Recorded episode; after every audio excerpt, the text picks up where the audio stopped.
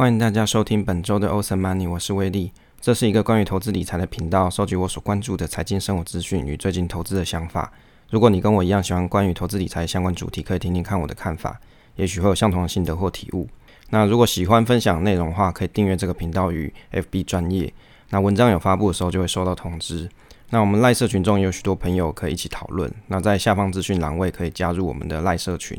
那 FB 的社团呢是 PTT 上班族五五六六群组。那 FB 专业的话是 w i l l Investment。目前频道是一周更新一次，通常是礼拜五或是礼拜六上传。我的学习就是我的分享。那我本身是做价值投资与指数投资为主。那节目分享闲聊的投资话题或是研究主题。那通常分享内容的话，一般是比如说像投资新闻上所看到一些议题，或是投资人物的故事，或是产业的研究，以及一些读书心得的分享。那空档的时候呢，会分享一些歌曲影集或是资讯推广。如果你喜欢这个节目的话，可以在 Apple Podcast 上推个新，可以让更多人发现这个频道。那如果你有相关听完节目的疑问的话，可以在社群上跟我这边做互动，或者是在 FB 私讯留言。可以在节目上回复给你，那比较会有互动的感觉。现在时间是二零二零年的十二月十七号下午的八点半。今天我们内容呢是棒乔飞的财务自由之路故事心得。那首先我们先闲聊一下生活。刚才下班的时候啊，就是有一个同事，他很厉害，他叫我们大家称他叫做老先觉，就是什么事情都会预先知道的一个神人同事。那下电梯的时候，因为有三台电梯嘛，其其中有两台正在下楼。他就跟我们说：“哎，你们注意，这个电梯有 bug。首先你要先按按住上键跟下键，这个时候两台电梯同来同时下来的时候才会停在这一层楼。哦，然后结果呢，他就真的去按按了这个电梯，还真的那个电梯呢，两台下来的时候，其中有一台就真的停在这一层楼。被他发现了这个很神奇的一个 bug，他就很自豪的说：，你看，当工程师也是有好处的，还是可以去抓到一些 bug。就我想想，这是蛮好笑。我从来不会想要花心思去研究 这么。”无聊的一个事情，反正搭电梯嘛，你就按着滑滑手机，电梯就下来了，这是蛮好笑的啊。第二个呢，就是最近天气变冷了嘛，那我们我家的这个暹罗猫，它很妙，就是脸开始变黑，然后身体也变黑了。那我就想想，哎，其实这种猫咪的特性真的是蛮奇妙，就是天冷的时候会变黑，那等也许天气不冷的时候，它就不黑了，也有可能啊。我还在观察，不过它最近有点坏，就是每次都跑过来看我一下。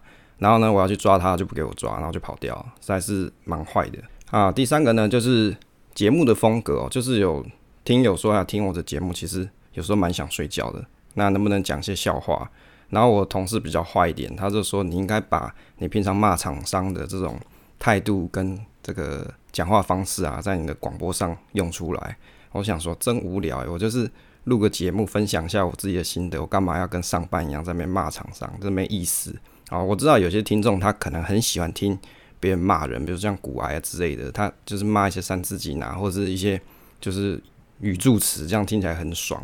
这也其实也是没错啦。哦，尤其是你如果喜欢听馆长的话，你大概会听他讲那些三字经的时候，会有一种就是宣泄的那种压力感。好了，其实我就不是这种类型的频道，我只是想好好的分享一下我自己的投资心得跟想法。那当然也有听那个朋友跟我说。啊，你的开头啊讲了很多，就是啊相同的东西啊，就每次啊每次都会念一些开头的这个文字嘛。那这个东西到底有没有必要？是不是可能可以直接跳过？那这样就会比较简短。那我是觉得说，因为很有可能有一些听众是第一次听，那我还是想说，让第一次听的听众可以了解一下这个节目到底在干嘛，然后什么时候更新这些基础资讯啊，就是做一下。这个基础的介绍，那让听众听过了，还可以有一些印象在。啊，最近加入我们社团啊，就是社群啊，那常常都会，就是我们会在宣传什么零零六九二教，就是我们一个小鱼大大，他最喜欢啊叫大家买这个零零六九二。那如果你对这个零零六九二就是富邦公司治理一百，好这个 ETF 有兴趣的话，你可以去参考我们的第二季 EP 六的这个广播内容。有去介绍说如何观察零零六九二跟零零八五零，基本上零零六九二它就是有三个特色，一个就是内扣费用低，第二个呢就是持股分散，那再来就是选股逻辑合理。那如果你你也喜欢这样子特色的产品，你可以去看一下我们的文章以及这一这个 S two E P 六，好这一集可以去听一下。好，接下来进入我们今天的题目是棒乔飞的财务自由之路故事心得。这个乔飞大是二零二零年我认识到的一个村股投资人。那最早是听群友分享说有这个前辈的故事，在四十五岁的时候啊，因为他四十五岁就有三千五百万的资产可以退休啦。说实在，我是觉得蛮厉害的，所以想要研究他的故事，也许可以为自己的投资之路啊带来一些启发。哦，其实这个你在四十五岁之前可以有这么多的资产退休，其实不是那么容易啦。那有些朋友第一次听到这个乔飞的名字啊，会以为是陈乔飞。陈乔飞啊，他是某个 FB 社团的团主，可能有些法律案件的问题哦。这个细节我是不是很清楚？我也不针对他的法律问题去评断。那当然，如果你是有在一些纯股社团啊，或是 FB 的人啊，你可能就会知道他。那目前这个故事中的乔飞大不是陈乔飞，他只是因为上班的英文名字叫 Jovi，所以又参考国外乐团主唱名字。那中文呢就叫做棒乔飞啦，棒 Jovi 之类的。那他的生平是事迹呢，是毕业于武装，后来应征过这个修机车的黑手，啊，就是修机车的啦。那再来呢，他有转战到资讯业，最后进入科技业。二十七岁进入人保电脑，好，就是阿宝啦。哦，很多纯股族也蛮喜欢这个阿宝的。三十岁啊，思考了他自己的人生未来，就是做了一些 plan 跟规划，最后在四十五岁的时候财富自由。那因为我也是做科技业相关啦，因此这样的职涯背景啊，格外令我觉得可以参考。那人生呢，有时候的确应该停下脚步来看一下前辈哦，他们是怎么去做这个人生路线的规划啊，作为自己的参考。先前我买过他的电子书，叫做《通往财务自由的道路》。那这本书前阵子我已经读完了，不过这本书啊，事实上他其实没有写完。为什么？因为他今年是四十五岁，所以他也只有写到四十五岁啊，算是他个人的人生传记的概念。那最近我收看了他在 FB 上传的一个影片。叫做三张表，十年存到三千五百万。好，封面人物分享会，这个呢应该是啊杂志社帮他办的。那影片中有介绍他成功的故事，当然这个精彩的细节内容啊，请大家可以到他的 FB 链接去收看啊。那这边是分享自己对于他的书还有演讲故事的一些心得跟想法。那我也将看完他的这个电子书，还有他这个分享会的影片之后啊，我做了一个心得整理。相信大家听完也会很有收获。那我把他的这个投资故事的时间线啊，用 Excel 整理了一下。他的这个投资理财方式是三十三岁开始存股，在三十九岁那一年，被动收入就达到五十万，就是一年五十万的股息收入。四十三岁的时候，他买了自用住宅，是一个法拍屋。四十四岁的时候，达到被动收入一百万。那从他的人生故事来看啊，其实投资的时间不算很长诶。如果你从三十三岁开始存股到四十五岁，不过就是十二年的时间，可以达到这个股息一百万，哦，还包含这个自用住宅，就买了一个自用住宅，其实真的是蛮厉害的。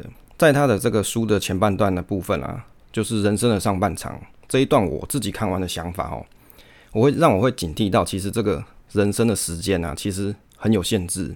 他用春夏秋冬比喻人生的整段故事剧情，年轻的时候。就好像是在春天、夏天，这个读书学习后出了社会，年轻力壮的时候，就是你什么你都很想试试看，想要挑战自我。那像乔飞大，他也做过这个修机车的黑手嘛，卖电脑跟维修电脑的维修员，最后进入到这个科技业里面当工程师啊。其实人生的工作历程其实算是跳动很大，就是很跳痛啦。那到了这个秋天的时候啊，就是事业比较稳定的时候，他就开始想说要怎么样子去思考进入。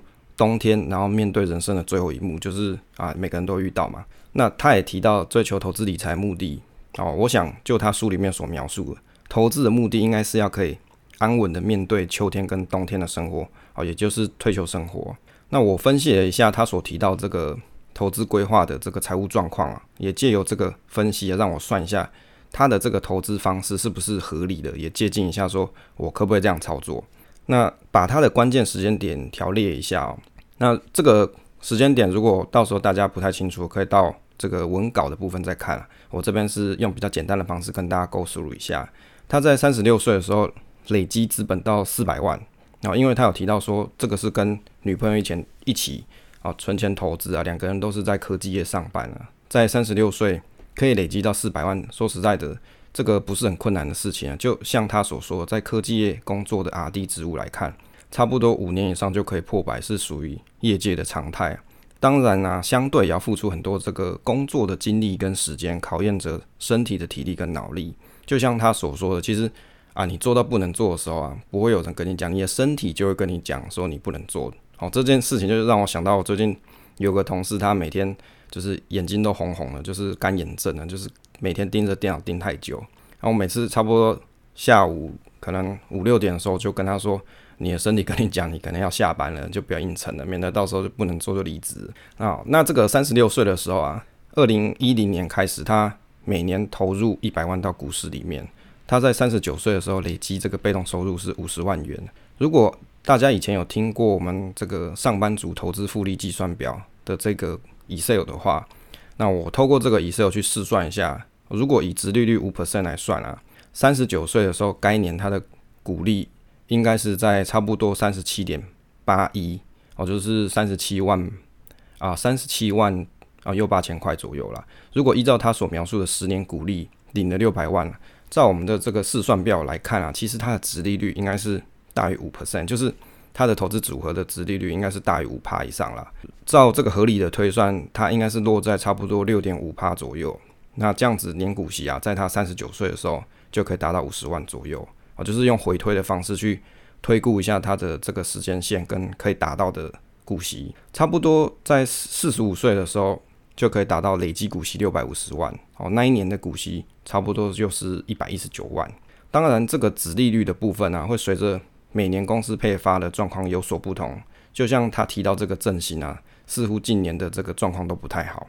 二零一八年的时候，在他四十二岁的时候，他买了这个法拍屋啊，物价是一千三百万元。隔年有人在同社区是一千七百万买房子，然后就是买他家附近啊。那后来。卖了两千四百万出售，就是造成了一个房屋的增值。因为大家都知道嘛，这实价登录原则上就是看你这一条街，不然就是你这个社区同栋哦，上一笔的这个交易记录，你就可以大概知道说，哎，你现在要买的这一间大概价值是多少。那如果照他的影片描述是增值七百万啦，也就是说房价来到了两千万左右。因为我其实我没有买这个 Smart 杂杂志来看啊，当然其中有一些小小的地方不是很理解。啊，不是很了解，因为他有提到说，这个头起啊加装潢跟增值差不多是一千一百五十万元。那当然，我这样子就可以去推测说，诶，他的头起跟装潢金额大概就是四百五十万。但是如果依照这样子去推算的话，买屋的头起大概是六百呃两百六十万元左右啦。因为法拍的部分其实可以贷到八成啊。我一开始不知道，就是那个东哥经济学东哥跟我讲了，就是法拍可以到八成，因为他节目好像有提过。这是装潢四十万，贷款一千万元，那这样子去推估比较合理。简单的来说啊，买房子这件事情让他的资产膨胀了大概七百万左右。当然也很佩服他，因为你要可以持续每一年就是放一百万去做存股，还可以再累积三百万的这个头期跟装潢费啊，其实真的是很省钱啦。那在二零一七年的时候，他四十二岁，因为工作压力大，身体问题啊，就留职停薪，变成只能靠这个被动收入生活。在二零一九年的时候，他透过这个股票质押七百万，大概是股票部位的三十 percent，然后也就是存股部位来到两千三百万元左右啊。另外，他又用了这个房屋增贷六百万，一共是一千三百万元，买入四十四张的台积电哦，成本均价是三百三十元哦。目标未来是希望用台积电来还清房贷。这个台积电到现在这个阶段已经五百多块了，在我这个完稿的时候，大概是五百一十六元左右。也就是说，他买台积电的部分就增值了差不多八百多万了，是蛮厉害的哦。他这里提到说，三十九岁的时候，因为工作进入撞墙期啊，被动收入跟每年的花费差不多，他就提到说，因为每年差不多五十万的生活费啊，遇到这个撞墙期，工作又不太想做。我相信很多人上班一定会有这种想法，就是啊，这个工作呢，食之无味，弃之可惜。诶，像他呢，就是又有。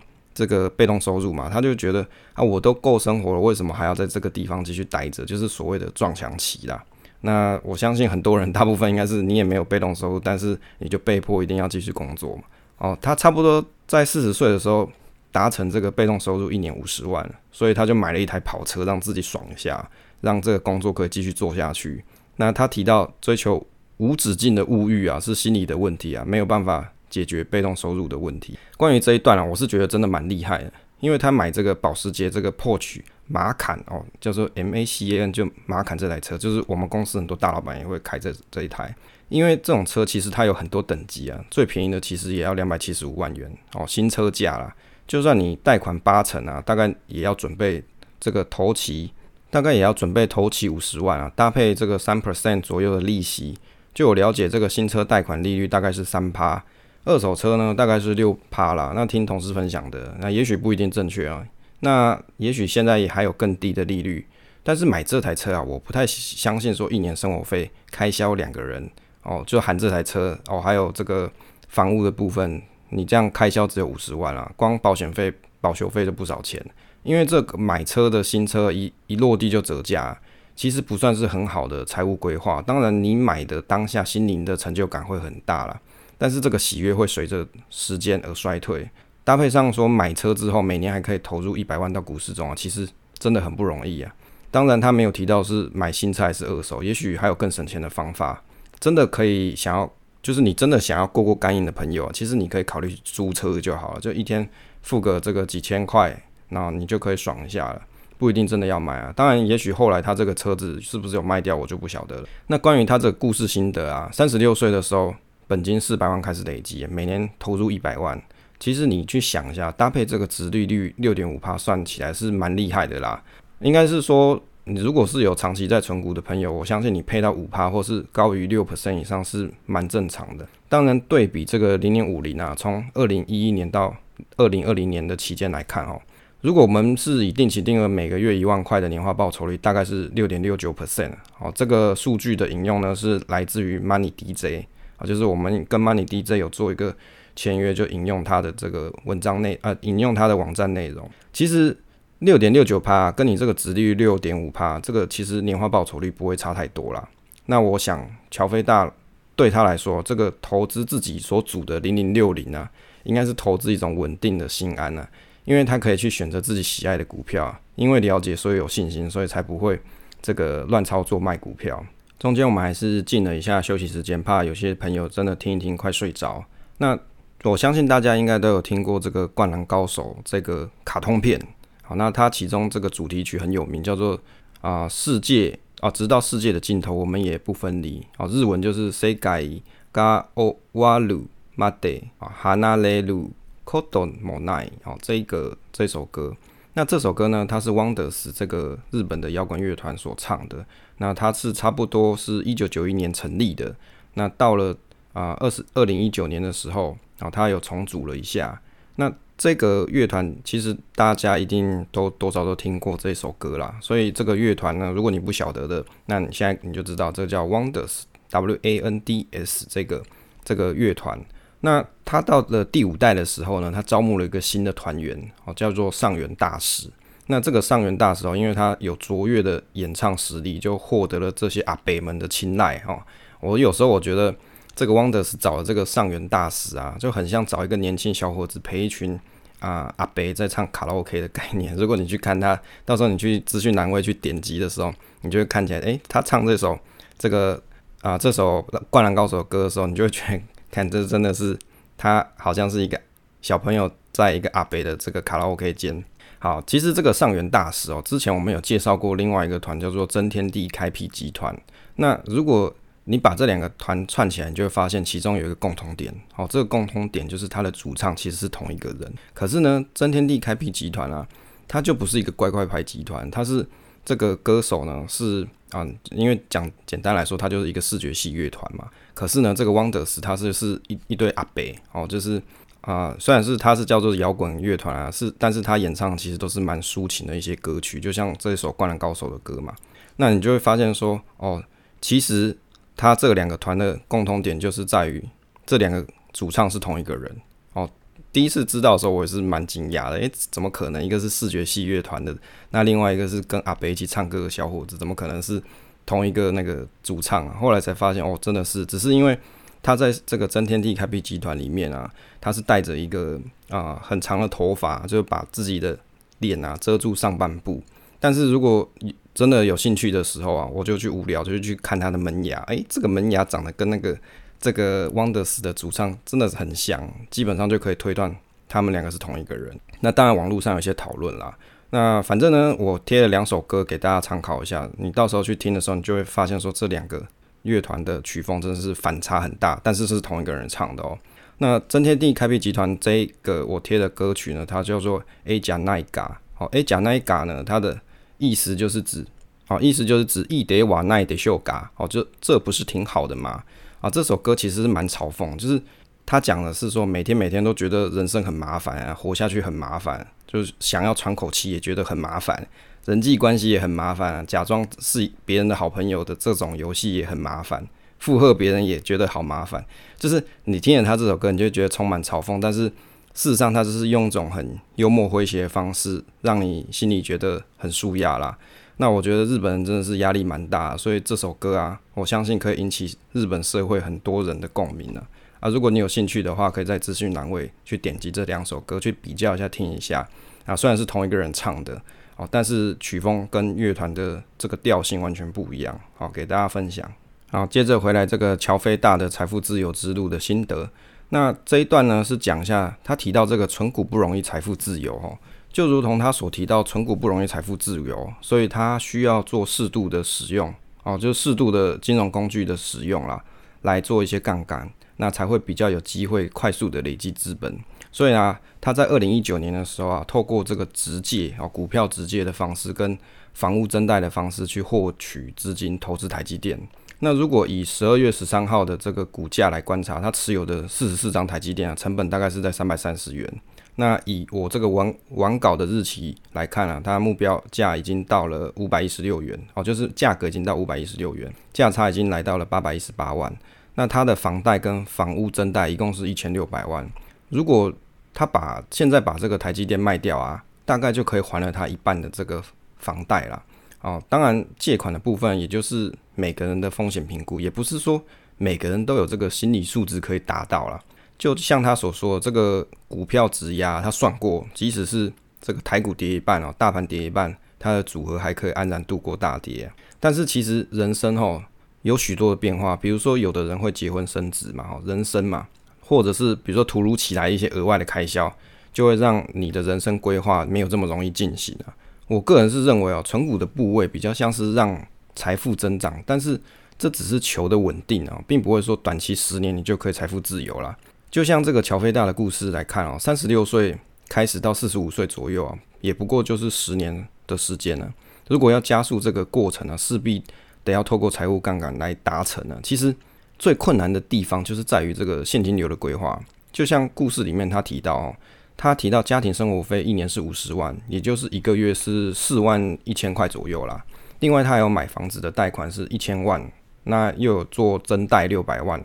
那如果增贷的部分啊，每月贷款用台积电的股息来还好了。原先的贷款一千万，如果你用一点三 percent 的一段式利率，三百六十七算了，每个月也要还三万三千块。光其实刚刚提到这两个项目啊，就差不多每个月要七万四千块啊。而且哦，他在四十二岁之后没有工作了，其实想想会觉得这个风险还是比较高一些，因为股息有可能因为你获利不佳的时候，那公司可以少配发嘛。那当然也有可能公司它不获利，那要把这个股票卖掉哦，他就会把这股票卖掉换到下一档标的，那也会有一些转换成本呢。那他这边有提到说。不好的股票，就是在他影片里面介绍是说，他这个不好的标的啊，他觉得已经不好了，他就要换到 ETF 上，好，就是换到零零六九二上面。那如果以五十万来看，每个月支付啊来看啊，大概是七万四千块，一个一年八十四万的费用啊，应该是有一些困难啊。上面其实还没有提到这个跑车的每月还款呢。如果你以买新车价来看啊，二点八八帕来看，哦，就网络查的啦。七年的偿还期，大概两百七十五万的新车，你贷款两百二十万，每个月还要付两万八千九，哦，大概就三万块啦。如果用四十四张的这个台积电的殖利率来算啊，二点七 percent 嘛，好，今年这样算起来，其实呢，啊，每年呢大概就是五百一十六再乘上这个四十四张，哦，再乘上二点七 percent，一年的股息大概是六十一万元。那房屋增贷这个六百万，如果你抓三十年的一点六 percent 的利率来看啊，大概是你。每个月要还款两万块，一年要二十四万。那股票直直借的这个利率二点二趴来看，七百万一年啊，借了七百万一年，大概就要十五万的利息啊。其实我计算起来哈，如果他买台他如果没有买这个，没有投资台积电啊，事实上他的现金流可能没办法支付他的生活开销。那如果有买台积电的话，因为他可以利用台积电的股息去支付一些现金流支出，可能还可以结余差不多二十二万元左右，就是以一年来看啦。哦，其实以这点来看，他做台积电这个投资来说，以事后论还算是蛮好的。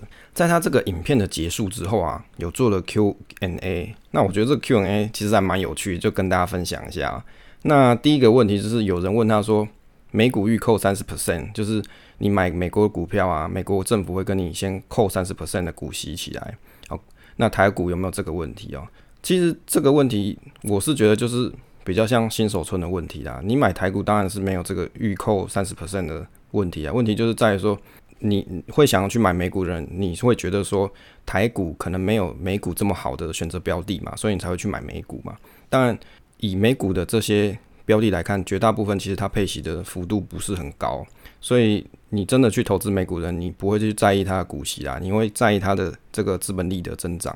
那第二个，第一个第二个问题是二零二零年。好，买台积电就对，那空手的人怎么办啊？就是有听众问他，就是观众问他了。这个他的回答是说，二零二零年台这个三星要弯道超车，那就一路买上来啊。这个盘整就是相对低点了。那他讲的方法是说，二零二零年台积电目标是三纳米嘛？那如果你低于这个 MA 二十，就是就是技术分析线啊，就买啊，零股就买，先前投资啊。那其实我我自己是觉得哦。台积电当然大家还是蛮看好的，但是我会觉得你真的喜欢买台积、想要投资台积电的朋友，你不是啊？我觉得像乔飞大的故事里面，他是啊，可能在某一段时间很快就把这个一千三百万投进去，是我自己会觉得风险有点高了。你不如可以每个月定扣定扣啊，或者你每个月分批进场一点，慢慢的把这个这个股股票买进来，就是做建仓的部位，不要太快一段时间就把它建进去。好，第三个就是。有人问他说啊，如果你这么看好台积电，为什么不把其他股票换成台积电呢？啊，那他的回答是说，因为人人不能忘本，就是他有一些原本的股票啊，才让他有每年有这个五十万的这个被动收入，或是一百万的被动收入。他买台积电只是为了还房贷啊。那买台积电，他就会有一个问题嘛，你就只投台积电，那如果台积电倒了怎么办呢？哦，这个其实他的回答是啊，也是蛮有道理的啦，就是。你投资嘛，所以我常常常在节目里面就跟大家讲，你投资的时候，如果你买一个东西会让你心情很不安，睡觉睡不着，那你当然不会全部都投在那那个标的嘛。台积电是好公司，问题是台积电毕竟是一档公司，你买了，如果台积电真的遇到一些意外的时候，你可能损失就会比较大一些。那他这个人是比较喜欢他本来投资的这些标的，因为也许是陪伴他成长的一个。一个很长的历程了，所以他觉得根基不能动摇，然后我觉得蛮有意思的。另外呢，第四个有人就问他说：“你组这个零零六零啊，就是他有六十档组股票组合，那当然台积电我看起来是占了五十几 percent。”他说有人就问他说：“你这样不是很难管理吗？”那去年三月买，就是有人讲说：“哦，这个他去年买了三月买零零五零，到现在报酬是三十 percent，那跟这个乔飞大的方式啊相比。”啊，请乔飞大给他建议说应该要怎么调整。其实哦，他有回答，他回答这个观众啊，或是读者这个问题啊，他的意思是说，为什么他不买零零五零呢？哈，原因是因为他是看到零零五零里面有一只正星啊，就是说啊，花园里面啊，把丑的花不容许废物。意思是说，你买零零五零，你有三十 percent 的报酬嘛？就是去年三月到现在的话，你有三十 percent 报酬。但是他的看法是说。零零五零里面有一些标的是他不喜欢的，所以他不想要买零零五零，就是这么单纯的一个原因。就好像零零五零他讲的里面有一个废物振兴嘛，所以我听到的时候我是觉得蛮好笑的。那第五个问题是说淘汰的股票转 ETF 怎么转啊？是长期慢慢吗啊，慢慢买吗？那他这里提到说他处理振兴跟统一时哦，一次转进 ETF，他是一次转哦。那当然每个人有自己的方法去说服自己去做。做对的方法哦，买五零零五零获利三十 percent，你可以睡得好就好。当然，他就是建议大家说，你要做自己安心的事情了。所以他的方式就是，他看到不好的这个股票呢，他就把它出掉，然后一次转进 ETF，就是零零六九二啊，这是他的方法。所以跟我的想法不太一样，因为我会觉得，就算我真的淘汰掉一些股票标的，我可能也不会一次全转到 ETF。第六个呢，第六个问题是指台股的这个台积电啊，美股有这个 TSMD 啊，TSM 啊，就是啊台积电 ADR 这个。人家是问他说：“诶，这是不是有联动啊？美股涨了一倍，那台股的这个台积电是不是还有空间？那台湾的台积电啊，他有提到说，台湾的台积电是拿二十 percent 去给美国的银行去发行凭证啊。他的认为是说，美股的 ADR 有领先，就是先行指标的一个作用在。那当我自己是觉得这个其实应该也没有绝对啦。有时候因为就我的观察，会觉得有时候台股的台积电的股价比比较啊，反而是先行指标，不一定是美股了。”当然，每个人你自己的见解不一样啦。我自己见解，我是觉得没有绝对的关系啦。当然，有人会用就是做美股的，就是你去看美股的台积电 ADR，然后来去买台股的台积电，好，也是可以啦。如果你做的准，也是一个好方法。但是我自己观察是没有一定是这么准确啊。那最后呢，我讲一下我从这个乔飞大的故事里让我学到了一些什么东西哦。第一点就是财富财富自由的规划，你要趁早趁年轻就要做。你有没有发现说，其实如果你越早去做投资这件事情，那你的复利就越早进行。好，所以为什么我都鼓励像我的听友或者是群友，好，大家可以去用上班族投资复利这一个试算表去试算一下。你至少要有先有目标嘛，你才好前进。如果你是完全没有目标的人，就很快的让你的时间到了，比如说秋天啊，或是冬天，那你中间的财富并没有累积到啊，就是蛮蛮可惜的。那第二个就是我从他的身上我学到，就是你可以透过适当的这个借款的方式，让你的财财富可以增长的比较快速。当然呢，要做这件事情之前，一定是要做好风险的评估啊，不然你如果真的好死不死遇到一个大跌的时候，你的股票质押，啊那种心理压力其实很大啦，因为你本来你本来不要质押的时候，你不用还利息嘛，那但是呢，因为你有借钱有利息的压力。那当股票股市大跌的时候，那个心情会非常的瓦路，就是会觉得嗯很难过啦，好，就是那个心情会忐忑不安啊。那如果你可以接受这种心境的朋友，那我觉得借款对你来说就是一件可以做的事情啊。甚至有的人他其实是有其他的资产部位，只是他没有现金，所以他透过某些不动产的借贷方式，把这个现金套出来，然后再来去做投资。那这样也是一个方法啦。当然你就要想清楚，如果你这个投资有赚有赔嘛？如果真的赔了之后应该怎么办？好，所以如何适当的从现有资产里面去啊变现出钱再做投资，这个是我从他身上里面学到一个蛮重要的事情。那像他就是做成功了嘛？那台积电赚了这么多钱嘛？那让他可以就是还了他至少一半的房贷以上的啦。好，从他的故事里面我学到了。这两件事情，当然我还是必须要提醒大家，就是如果你真要做借款啊、借贷去做投资的人啊，我还是建议你，你不不要一下借很大笔的钱，你可以先借个，比如说五十万啊，或者借个一百万，你先试试看你想投资的这个事情的这个 platform 啊，比如说你想买零零六九或是零零五零的朋友。那你借了这五十万出来，你可以每个月先买一些买一些嘛，先建立起你的 portfolio，建立起你的投资组合。那等真正你看到了一个具体的成长成果的时候，你再多借一点钱，再继续让这个获利放大嘛。其实投资就是这样啊，边有点像是边打边跑哦，就是做做中学啦，就慢慢的做中学这样子啊。这就是我从他的故事里面学到的一些小想法。